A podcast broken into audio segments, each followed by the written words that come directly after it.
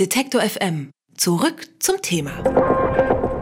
Freizeit für mich, Freizeit für uns, Freizeit mit Herz, Freizeit Spaß, super Freizeit. Ich könnte noch eine ganze Weile so weitermachen. Das alles sind nämlich Titel der deutschen Regenbogenpresse. Bei der nicht sonderlich innovativen Namensgebung fällt es den meisten wohl nicht unbedingt auf, wenn es plötzlich die Freizeit direkt nicht mehr zu kaufen gibt, dafür aber die Freizeit pur neu im Zeitschriftenregal ist. Wie gesagt, den meisten fällt das wohl nicht auf, wohl aber den beiden Jungs vom Blog Top voll Gold. Denn Moritz Tschermak und Mats Schönauer gehen dem Riesengeschäft, das hinter dem Tratsch und den frei erfundenen Lügengeschichten der Regenbogenpresse steht, regelmäßig auf den Grund.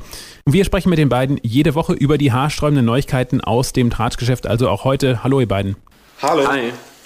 Für mich sehen die ja alle gleich aus, aber wie viele verschiedene sogenannte Freizeithefte gibt es denn jede Woche am Kiosk zu kaufen? Also es gibt insgesamt so um die 80 verschiedenen Titel und so knapp die Hälfte davon hat was mit Freizeit im Namen. Also es sind schon Dutzende verschiedene Freizeithefte, die man kaufen kann. Und reicht das nicht, ähm, reicht das nicht aus? Also warum kommen immer wieder neue dazu, wenn sie doch eh alle äh, dasselbe schreiben? Ja, also unserer Meinung nach reicht das absolut eigentlich aus. Also wir sind auch immer ganz verwundert, dass der Markt irgendwie anscheinend noch nicht gesättigt ist. Wenn man jetzt mal so als Beispiel nimmt, den SCG Verlag, das ist so ein kleiner Verlag, der sich richtig auf die Regenbogenpresse spezialisiert hat. Die hatten unter anderem zum Beispiel die Hefte Freizeit erleben, Freizeit für uns, Freizeit live.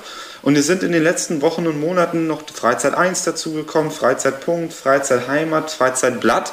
Eine Menge Freizeit anscheinend in diesem Verlag und ähm, die kriegen einfach nicht genug. Und wir wissen aus, aus Gesprächen mit Kioskbesitzern zum Beispiel, es gehen auch immer reichlich Hefte wieder zurück, äh, entweder in die Altpapiersammlung oder zum, zum Recycling in den, in den Verlagen dann. Das, das schreckt die wohl aber nicht davon ab, auch mal wieder neue Titel auf den Markt zu schmeißen und versuchen, ob es ein Hit wird. Freizeit 1 heißt eine Zeitschrift, das ist ja sehr ökonomisch gedacht. Dann kann man die beim nächsten Mal umbenennen in Freizeit 2, Freizeit 3 und so weiter und so fort. ja, vielleicht steckt die Taktik dahinter.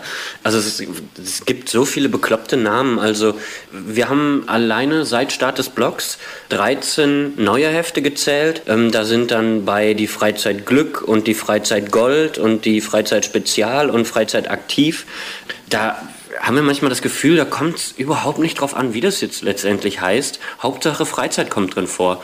Und wir haben uns auch mal angeschaut, die ähm, Verlage sichern sich auch ähm, im Voraus die Titel und äh, die Rechte an bestimmten Namen.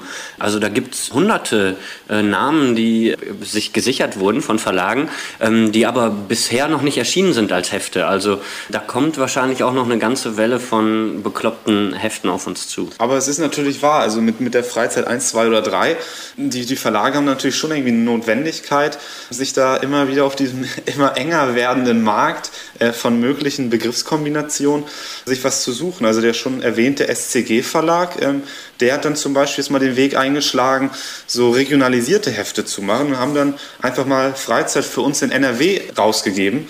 Und dann haben wir halt in so einem ähm, Markenrechtsportal gefunden, die haben sich auch gesichert, Freizeit für uns in Bayern und Freizeit äh, für uns an Ruhr und Rhein und so weiter. Also die, die versuchen da wirklich das Ganze noch ein bisschen auszuweiten. Wie viele Verlage sind das überhaupt, die da äh, auf dem Regenbogenmarkt konkurrieren? Ähm, das, sind, das sind fünf Stück.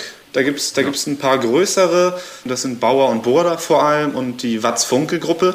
Das sind ja auch äh, im, im halb seriösen und seriösen Journalismus dann äh, größere Mitspieler. Äh, und dann gibt es halt noch so, noch so kleinere, wie schon der erwähnte SCG-Verlag. Es gibt noch den Alles Gute Verlag, es sind sogar mehr als fünf, es sind fünf, sechs oder sieben. Mhm. Es gibt noch den Klamp Verlag zum Beispiel, der sich auch stark auf, auf dieses Segment ähm, spezialisiert hat aber sozusagen richtig dann auch die Regenbogenpresse als Kerngeschäft betrachtet. Was ich mich frage, ist folgendes. Äh, wie viele Autoren gibt es äh, bei dieser Flut an Blättern wohl? Also schreibt einer die gleiche Geschichte über Helene und Florian zehnmal in leicht abgewandelter Form für das jeweilige Freizeitblatt oder haben die wirklich so viele Schreiberlinge? Nee, das kommt durchaus vor. Also die ähm, Redaktionen und Verlage sind in der Regel recht klein, ähm, ja gerade bei den kleinen Verlagen, und die müssen dann trotzdem mehrere Hefte füllen. Und da ja, kommt es durchaus vor, dass dann eine Geschichte in fünf verschiedenen Heften läuft, äh, aber mit zeitlichem Abstand dann in der Regel. Regel. Aber das passiert ja.